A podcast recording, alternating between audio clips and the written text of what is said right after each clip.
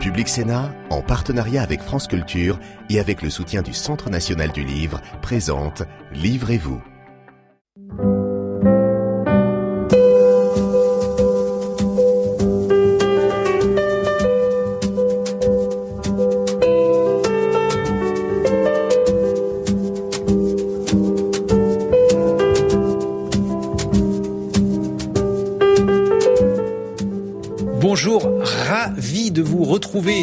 Dans Livrez-vous, l'émission littéraire de Public Sénat. Aujourd'hui, ça va être une émission philosophique, plus précisément ce que la philosophie peut nous apprendre au quotidien. Comment notre quotidien peut être éclairé, ben, je ne sais pas, par exemple par Bergson. Bonjour Emmanuel Kessler. Bonjour. Vous êtes euh, l'ancien président de Public Sénat, vous êtes journaliste et vous êtes intéressé à ce grand philosophe Bergson, notre contemporain aux éditions de l'Observatoire. Vous allez nous expliquer tout d'abord pourquoi cet immense philosophe a été immensément connu. Vous dites que ce fut une véritable rockstar et aujourd'hui, il faut bien le dire, sauf dans certains manuels scolaires ou alors chez les philosophes de métier, Bergson est beaucoup moins connu. Vous nous expliquerez ce que nous perdons en ne sachant pas qui était Bergson et puis vous nous expliquerez comment on peut mieux vivre grâce à lui. Géraldine Bostin-Savoie, bonjour. Bonjour. Vous êtes ma camarade sur oui. France Culture. Vous êtes productrice des carnets de philosophie et vous avez publié Carnet de philo pour triompher du quotidien. C'est justement une coédition France Culture, Michel Lafon. Vraiment, la philosophie, ça peut servir au quotidien. Donnez-nous des exemples, Géraldine. Alors, je, dans ce livre, il y a une foule d'exemples. J'ai dû en sélectionner. Bon, je peux vous parler, par exemple, d'un lavabo bouché. A bah priori, oui, que, a priori rien de philosophique là-dedans. Et puis finalement, écoutez, le plaisir, la satisfaction qu'on a à déboucher un lavabo un jour euh, m'est apparu. Je me suis dit pourquoi un tel plaisir d'un lavabo débouché, qui somme toute c'est une chose assez triviale? Et donc euh, peut venir de là un questionnement sur le vide, le plein, et comme quoi même un lavabo bouché peut effectivement euh, déboucher justement sur une question existentielle. Mais après, il y en a plein. Il y a les types Mais il y a un philosophe qui s'est intéressé au lavabo bouché? Non, mais non. Alors ça, c'est un petit peu le, le, le problème, c'est que euh, en fait, on, on, voit souvent la philosophie comme quelque chose de très éthéré, très abstrait, et je pense en fait qu'ils sont beaucoup plus proches du quotidien que ça. Après, de là à vous dire, Guillaume, que euh, un philosophe a parlé de lavabo bouché, non. Mais alors, Par quel contre- philosophe pouvez-vous convoquer pour euh, Bah, il y a la question en fait du vide et du plein, et ça c'est une question euh, qui est récurrente. On pourrait très bien euh, poser la question métaphysique par excellence. Pourquoi y a-t-il quelque chose plutôt que rien? Alors là, ça peut être une référence. Moi, je sais que dans le livre, je vais citer une phrase de Victor Hugo. Donc, effectivement, ça n'est pas un philosophe, mais ça n'empêche pas quand même qu'il ait des réflexions philosophiques. Où effectivement, il parle de cette horreur que nous avons du vide, le fait peut-être qu'on passe notre temps à combler en parlant, en réfléchissant. Peut-être ce que je fais d'ailleurs à partir de ce, lavo, lavabo euh, débouché. Et puis finalement, en fait, on, on se rend compte que euh, que ce soit dans des grandes œuvres de littérature ou de philosophie, on arrive à trouver effectivement des pensées beaucoup plus proches du quotidien qu'on ne le pense. Pas si trivial que ça, mais ça, moi, je les transforme un petit peu. J'arrive à y voir un lien et à trouver euh, la question philosophique, le paradoxe, dans une situation qui parlait, qui paraît peut-être, je dirais, triviale, banale, insignifiante et ridicule. En tout cas, Bergson, si on parle du vide et du plein, il parlait devant des salles pleines. C'était une rockstar. Et il a parlé aussi du vide et du plein, et du quelque chose plutôt que rien, euh, Bergson. Puisqu'il a critiqué dans son œuvre majeure, l'évolution créatrice, euh, ce qu'il appelle les idées négatives. Et alors, il cultive le paradoxe, puisqu'il vous explique que rien, c'est pas moins que quelque chose, c'est plus que quelque chose. C'est quelque chose avec l'idée de la suppression de ce quelque chose. Voilà. Donc, il est aussi très proche du quotidien. Et effectivement, Bergson, alors de son vivant. Alors, qui était-il? Euh, Expliquez-nous ceux qui ignoraient absolument tout de cet homme, Emmanuel. Alors, en, deux mots, Bergson, d'abord, 1859-1941. C'est intéressant parce qu'il a fait la moitié de sa vie au 19e, la moitié au, au 20e.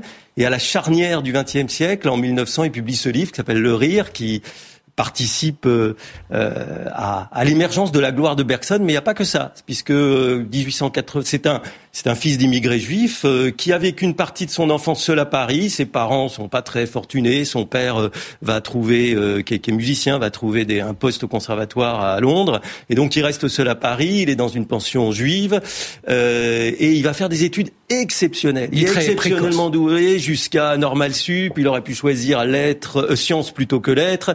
Et d'ailleurs son prof de maths lui reproche, il dit vous auriez pu être mathématicien, vous ne serez que philosophe. Bien lui en a pris puisque il va entrer normal sup, il va euh, être euh, dans la botte si je puis dire, à l'entrée, à la sortie, à l'agrégation. Il, a, il a pour rival Jean Jaurès et là va commencer une carrière d'enseignant qui va euh, se révéler au moment où il va être nommé au Collège de France après sa thèse qui s'appelle L'essai sur les données immédiates de la conscience, où il forge le concept de durée. Et là, on va s'apercevoir de, de l'originalité de la pensée de Bergson, ce que j'ai appelé un peu le chamboule-tout philosophique, qui va contre Kant, contre le positivisme de l'époque, contre le scientisme, pour développer une vision, j'allais dire, plus, plus spiritualiste. Oui, il était un peu mystique presque. Il, il, est allé vers la mystique. Et en même temps, puisqu'on parlait de la vie quotidienne, il dit à un moment donné, euh, s'il faut choisir entre euh, l'idéalisme et le réalisme, résolument choisir le réalisme. C'est aussi un philosophe très concret, c'est un philosophe des paradoxes, il est toujours un peu là où on, ne l'attend pas. Et en 1900, lorsque le Collège de France lui ouvre ses portes, il va se produire un phénomène incroyable. C'est-à-dire qu'il y aura des foules immenses qui se pressent. Euh, il y aura presque des émeutes, notamment les femmes du monde, euh, dans, dans, dans, cette Paris de la Belle Époque. On va, au cours de ce pauvre économiste qui s'appelle Leroy Beaulieu, euh, réserver sa place. En fait, personne ne prête attention à ce qu'il raconte. Et quand il a fini, tout le monde l'applaudit parce qu'on est pressé de voir Bergson arriver. Le jour en 1914 où il est élu en, à l'Académie française, il y a euh, les femmes ont déposé, et pas que les femmes d'ailleurs, ont déposé un parterre de fleurs devant l'estrade. Il traverse, il dit mais je suis pas une danseuse quand même. Voilà. Bon, donc ça a été les cours de Bergson, a été un véritable phénomène. C'est une star, c'est une star aux États-Unis, provoque les premiers embouteillages euh, à Broadway, et c'est aussi peut-être un peu ce qui lui a mis après. Il devient un peu le philosophe officiel de la Troisième République. Il a tous les honneurs, l'Académie française, l'Académie des sciences morales et politiques. Mais il y a aussi derrière ça une très grande œuvre philosophique qui, euh, pour moi, demeure bien au-delà de, de, de, sa vie euh, physique, si je puis dire. Vous vous en servez de Bergson, Géraldine Mostin-Savoie bah, Bergson, déjà, c'est vrai que moi j'ai fait des études de philo et c'est vrai qu'autant en terminale, on l'étudie franchement très peu, je pense. Mais vraiment, euh, à la fac, c'est vraiment un auteur qui est assez étudié et effectivement, pour quelqu'un comme moi qui essaye de voir ce qu'il y a de philosophique dans des situations du quotidien, Bergson peut être vraiment utile, notamment effectivement, vous l'avez dit, Emmanuel Kessler, parce que il y a quand même cette invention de la durée qui n'a rien à voir avec le temps. Donc ça, euh, comme tout le monde a un certain rapport au temps, que ce soit en termes de, de retard, d'urgence, on parle beaucoup du rapport à la temporalité. Effectivement, Bergson à ce moment-là, il est vraiment décisif. Et puis il y a plein d'autres, effectivement, d'autres références. Il y a le rire parce que c'est son texte le plus connu. Donc il y a cette phrase qui est très connue de le, le mécanique euh, plaqué sur du vivant. Et puis, il y a... Qu'est-ce que ça veut dire du mécanique plaqué sur du vivant? Alors, spécialiste euh, Non, mais écoutez, c'est tout simple. Parce que c'est une phrase qu'on a tous entendue, mais finalement... La, vie, c'est une espèce de flux continu pour Bergson, dont on ne peut rien découper. Et tout d'un coup, vous marchez dans la rue, ou vous êtes dans la rue, vous allez voir euh, Géraldine, ou même vous allez trébucher. Et, et donc, tout d'un coup, vous allez casser ce rythme de vie. Et le côté un peu mécanique de votre comportement va faire de vous la victime du rire de celui qui vous voit trébucher. C'est c'est le, le, le, le, premier ressort du comique. C'est ça qu'il a voulu dire. Et simplement, lui, il l'interprétait comme une forme de sanction sociale. On rit parce qu'on se moque de celui qui n'est plus tout à fait dans la droite ligne, dans le code, dans les habitudes de, de la société. Et c'est un livre euh, très très puissant qui, qui fourmille d'exemples. Il faut dire sa première conférence sur le rire avant euh, qu'il écrive le livre. Il a 25 ans à Clermont-Ferrand, son premier poste, et ça a été un succès incroyable. Alors, je, signale quand même que le livre sur le rire, il est quand même pas très drôle. Il faut quand même le dire aussi. C'est quand même. Il y a, le, problème des philosophes. On dit souvent, on dit que c'est euh, probablement le livre le moins drôle sur le rire qui ait jamais été écrit. Mais le, problème du rire euh, en philosophie. Mais il avait beaucoup d'humour, hein, Bergson. Mais le problème du rire en philosophie, c'est comme quand les philosophes se parlent d'humour, quoi. C'est-à-dire que ça, donne véritablement, en fait, ils enlèvent toute puissance justement euh, spontanée au rire. Mais j'aimerais aussi sur Bergson citer, par exemple, plusieurs euh, thèmes qui sont vraiment rattachés au quotidien. Euh, par exemple, notamment la question des étiquettes, parce que vous disiez que le rire c'était vraiment une sanction sociale. Il y a vraiment cette réflexion des étiquettes qu'on nous colle sur chacun pour essayer d'appréhender. Donc du coup, on nous réduit, que ce soit à travers le langage ou à travers une représentation sociale des étiquettes, ça c'est hyper utile par exemple pour penser des catégories comme boomer, bobo, hipster, des choses dont on se sert actuellement. Et puis, euh, effectivement, il y a aussi un texte qui est très très beau, qui est un texte sur la simplicité. Bergson dit qu'il n'y a rien de plus compliqué que d'atteindre le point le, plus simple et qu'un philosophe ne fait que tourner toute sa vie, il n'a fait que formuler, tourner autour du pot, si je puis dire, de la simplicité. Et ça, c'est vrai qu'à une époque où on trouve, où on emploie beaucoup ce terme de compliqué ou de complexe et de nuance, Personne nous dit non, il faut plutôt être simple. Parce qu'il nous introduit dans une forme de critique du langage. Le langage, il cherche toujours à définir un objet et il va toujours un peu tourner autour. Parce que le langage, c'est le fruit de ce que Bergson appelle l'intelligence. L'intelligence, elle est, c'est une fonction cognitive humaine qui est très forte, qui est très utile.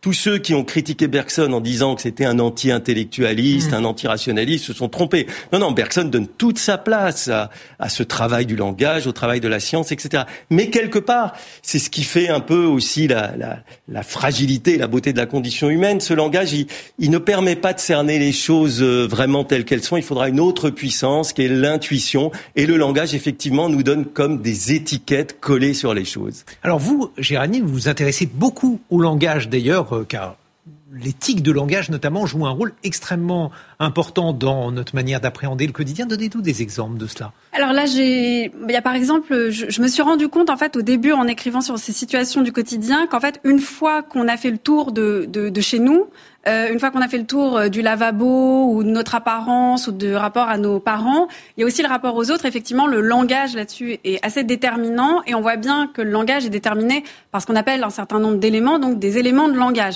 Alors moi, par exemple, je, je, je tique un petit peu sur euh, belle journée, sur pourquoi dit-on belle journée plutôt que bonne journée, euh, sur par exemple le mot inspirant, euh, sur un peu ces petites modes qu'il y a, sur par exemple. Qu'est-ce qu'on peut en faire du mot inspirant? Alors moi sur le, le mot inspirant, ce qui m'a étonné en fait, c'est plutôt l'usage du participe présent. Je trouve qu'on a un rapport au participe présent qui est extrêmement étendu. Donc par exemple, on va dire impactant. Euh, on va pas dire euh, clivant clivant, euh, confusionnant, confusionnant, ça c'est vraiment, euh, je pense, le, le, le summum, inspirant. Et donc inspirant, il y a aussi, ça va dans cette mode qu'on a aussi de, de, la représentation des influenceurs qui sont inspirants. Et donc je me questionne dans cette, euh, dans ce, dans ce texte sur la différence entre comment on a pu passer à quelque chose qui nous inspire, donc à l'inspiration, qui est vraiment un thème philosophique pour le coup euh, assez classique, parce qu'on essaye toujours chez les philosophes de savoir comment vient l'œuvre d'art Est-ce que c'est du génie Est-ce que c'est du talent Et comment on en vient en fait à la question d'être à, cette formulation d'être inspirant, beaucoup plus démocratique certes, et qui veut dire autre chose, hein, qui, qui, vraiment a une nuance. Mais qu'est-ce que veut dire cette nuance? C'est ça qui, qui m'intéressait. L'œuvre d'art est très importante pour Bergson. C'est toute une réflection sur l'art parce que justement, Quelle place justement réserve pour lui, alors? elle est considérable parce que justement l'artiste c'est celui qui va voir au-delà de ce que nous voyons, celui qui va euh, éviter ces clichés euh, par son style, par son approche. Il parle de la peinture, il parle surtout aussi beaucoup de la musique qui nous redonne cette espèce de temporalité continue euh, qui est très différente du temps euh, de, des géométriques. Donc on approche de ce que Bergson appelle la durée et qui permet de, de ressaisir les choses dans, dans le courant de vie qui les anime. Ce qui est enthousiasmant chez Bergson, c'est cette espèce de, de ce qu'on appelait l'élan, ce qu'il appelle l'élan vital, qu'on appelle parfois le vitalisme, mais les mots en isme, il s'en méfie, Bergson. Il dit justement que ce sont des mots dangereux, des mots fourbes, parce qu'ils vous enferment dans une catégorie. Euh, c'est-à-dire que pour, pour Bergson, il y a une sorte de courant de vie qui traverse le réel, qui est une continuité créatrice, et il faut pas comme ça l'arrêter à des mots qui la limitent. Et l'art est précisément ce qui nous fait voir ce que nous ne voyons pas. C'est pour ça que nous sommes touchés par un Corot, un Turner, moi, par exemple, j'aime beaucoup Edward Hopper. Peut-être vous aussi, comme euh, peintre contemporain. Je trouve que Hopper est génial parce qu'il nous décrit l'attente. Aucun mot ne pourra décrire l'attente. Mais une peinture de Hopper, elle a l'intuition, pour reprendre un mot bergsonien, de ce qu'est l'attente, et elle nous la fait vivre, et c'est pour ça qu'elle crée une émotion. Et Bergson, c'est vraiment le philosophe qui redonne de la valeur et du, de la signification à nos émotions. Donc c'est quelqu'un de pertinent, mais on peut aussi être à côté de la plaque.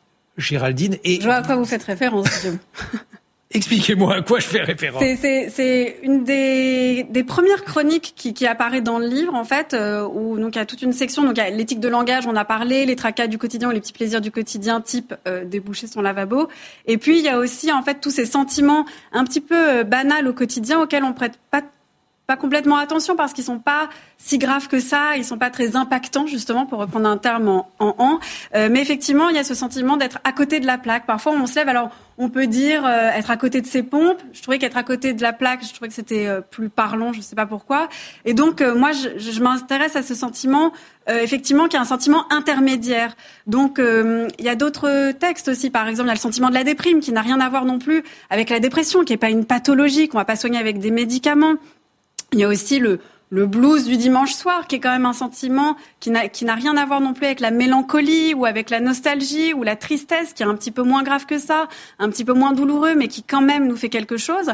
Et le sentiment d'être à côté de la plaque, phrase euh, que j'adore parce que on l'a dit vraiment quotidiennement. Je suis à côté de la plaque là. Et c'est ça qui, qui, vraiment, je trouve, est, révélateur de, de cet petit état intermédiaire. Je dis petit, mais en fait, il n'est pas si petit que ça, euh, où on est à la fois soi-même et pas complètement soi-même. Et il y a ce décalage qu'on n'arrive pas forcément à formuler, dont on pourra pas parler. On n'ira pas voir un médecin ou un psy spécialement parce qu'on se sent à côté de la plaque. Nos amis euh, s'en fichent ou, vont se dire ça passera demain. Et puis nous, on doit quand même gérer ça. Et donc cette situation-là, ou plutôt cet état-là du quotidien qu'on aborde très peu, mais qui a une véritable valeur, euh, j'ai trouvé que c'était euh, particulièrement révélateur en fait de ces demi-mesures ou de ce moyen du mmh. quotidien. Vous, vous, parlez du blues du dimanche soir. Il y a une notion qui est très importante chez Bergson, c'est la joie. la nature nous avertit par un signe que la vie a réussi. Ce signe, c'est la joie. C'est-à-dire que que ce soit, et ici des exemples d'ailleurs très divers, c'est intéressant, euh, la mère qui met au monde son enfant, mais aussi euh, le chef d'entreprise qui a réussi à faire prospérer ses affaires. c'est, voilà. Euh, non, mais c'est intéressant par rapport à notre époque, et voilà. Et, et la joie, c'est le fait parce que c'est pas seulement c'est pas un philosophe de l'introspection. Euh, c'est peut-être ce qui différencie d'ailleurs sa durée de celle de, Proust. C'est un philosophe de l'action. Et quand on agit, on a fait advenir quelque chose à la vie, de la nouveauté à ce qu'il y avait déjà de richesse dans le monde. Et c'est ça, Bergson, c'est ça qui est enthousiasmant chez lui, c'est que c'est un, un, philosophe qui, comme il le dit dans un de ses textes extraordinaires qui s'appelle Le réel possible, n'est pas là simplement pour faire de la spéculation, mais pour nous préparer à bien vivre. Et bien vivre, c'est agir. Il a même cette définition étonnante de l'homme. Il dit l'homme, c'est un animal sportif. C'est-à-dire qu'il faut euh, aller de l'avant. On le dit spiritualiste, mais il faut aussi travailler avec son corps. C'était d'ailleurs un, il, a, fait de l'équitation. Il a été très bon à l'équitation et à l'escrime quand il était jeune. Ce que vous démontrez aussi, Géraldine Mossa-Savoie, alors Bergson, notre contemporain un peu oublié, vous démontrez que beaucoup de grands philosophes, pour ne pas dire tous les grands philosophes, peuvent être justement réactualisés. Alors, je pense en fait que les, les, les philosophes, en fait, je pense que Bergson, notre, notre contemporain, ça pourrait aller pour beaucoup en fait de, de philosophes, parce que dès qu'on les lit, en fait, comme ils ont mis des mots, des problématiques, enfin on dit des problématiques en philosophie, des paradoxes sur des situations en fait universel, donc à partir de là, qui ne concerne pas seulement tout le monde, mais qui dépasse en fait les périodes, je pense que tous les philosophes ont potentiellement un côté euh, actualisable ou actuel. Après, effectivement, il y en a qui font plus d'athées que d'autres. Il y a des situations qui, qui correspondent. En fait, il y a aussi, je pense, des modes de pensée ou des et quand je dis des modes de pensée, je dis vraiment des, des, modes, des tendances dans la pensée. Je pense que par exemple, on va moins se poser la question aujourd'hui de systèmes, de grands systèmes métaphysiques à la Kant, euh, à, à, la Hegel ou la Heidegger. On va être plutôt dans effectivement dans une influence qui est anglo-saxonne de la philosophie analytique.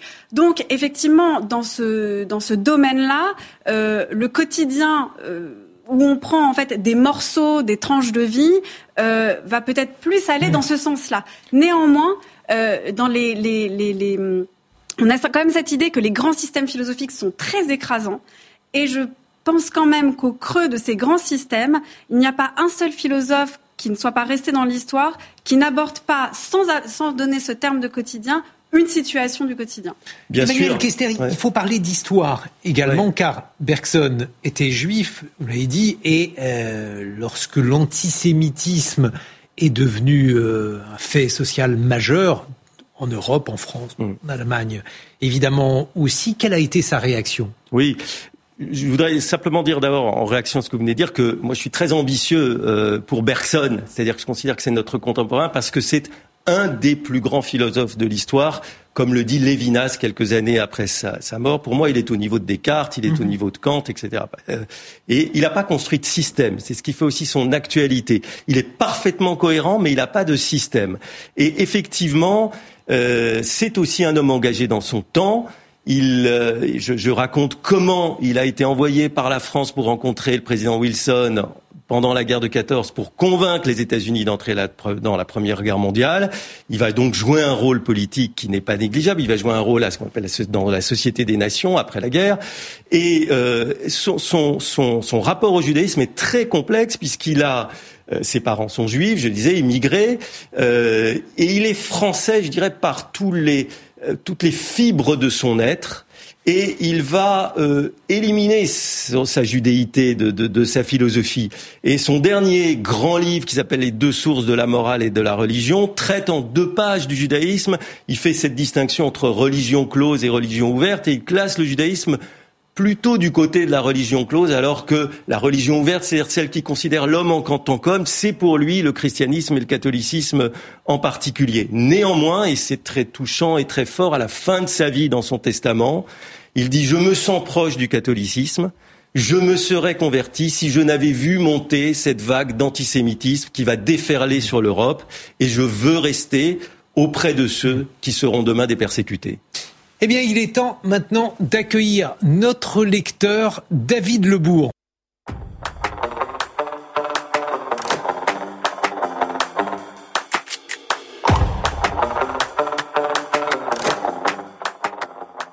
Bonjour David Lebourg. Bonjour Guillaume. Vous êtes euh, étudiant à la faculté de lettres d'Orléans, membre du club de lecture soutenu par notre partenaire, le Centre national du livre. Et vous allez nous présenter deux ouvrages qui sont vos coups de cœur. Le premier, Siddhartha d'Hermann S. Tout à fait. Donc, il euh, faut savoir que euh, Siddhartha, c'est un roman dans lequel on va suivre les aventures, le périple d'un jeune homme qui va, euh, au cours d'un voyage en Inde, se lancer à la recherche euh, de son moi, de sa paix intérieure, ce qu'il appelle son moi dans l'œuvre, euh, c'est-à-dire une forme de nirvana par lequel l'homme parviendrait à s'affranchir de ses souffrances.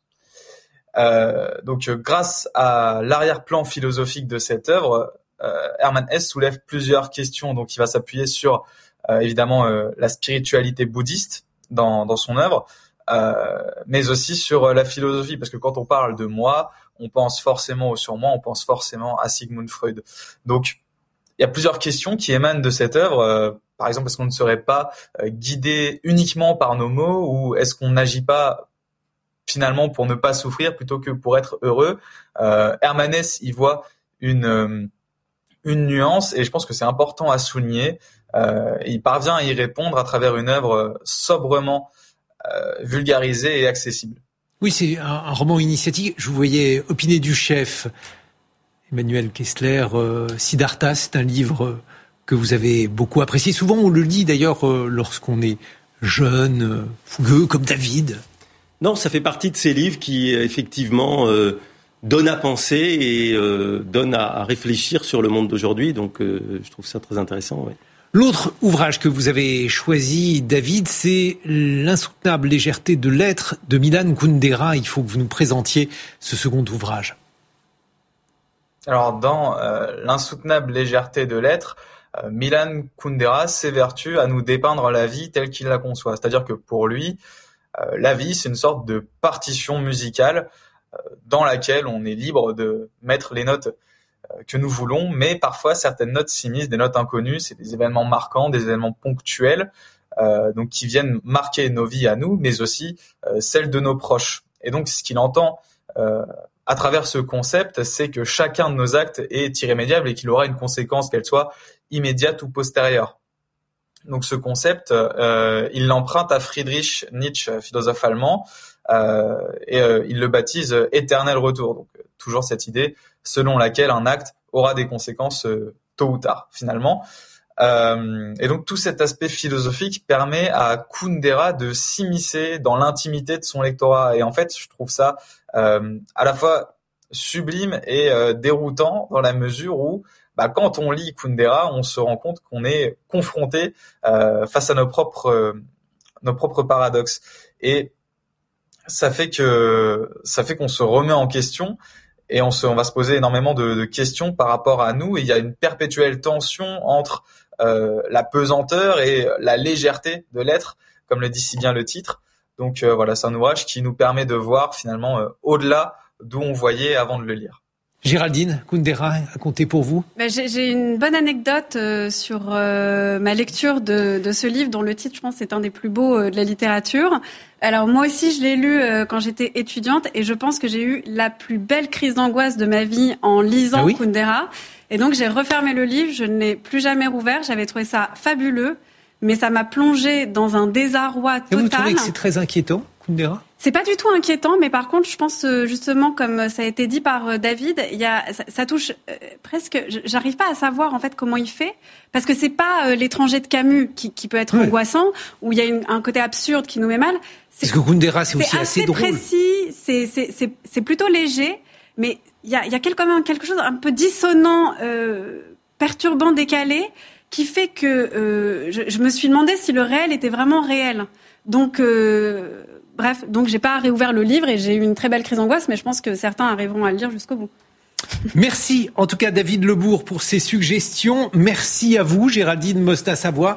Carnet de philo pour triompher du quotidien. C'est une coédition Michel Lafon, France Culture. Merci beaucoup Emmanuel Kessler. Bergson, notre contemporain aux éditions de l'Observatoire. À très bientôt sur Public Sénat.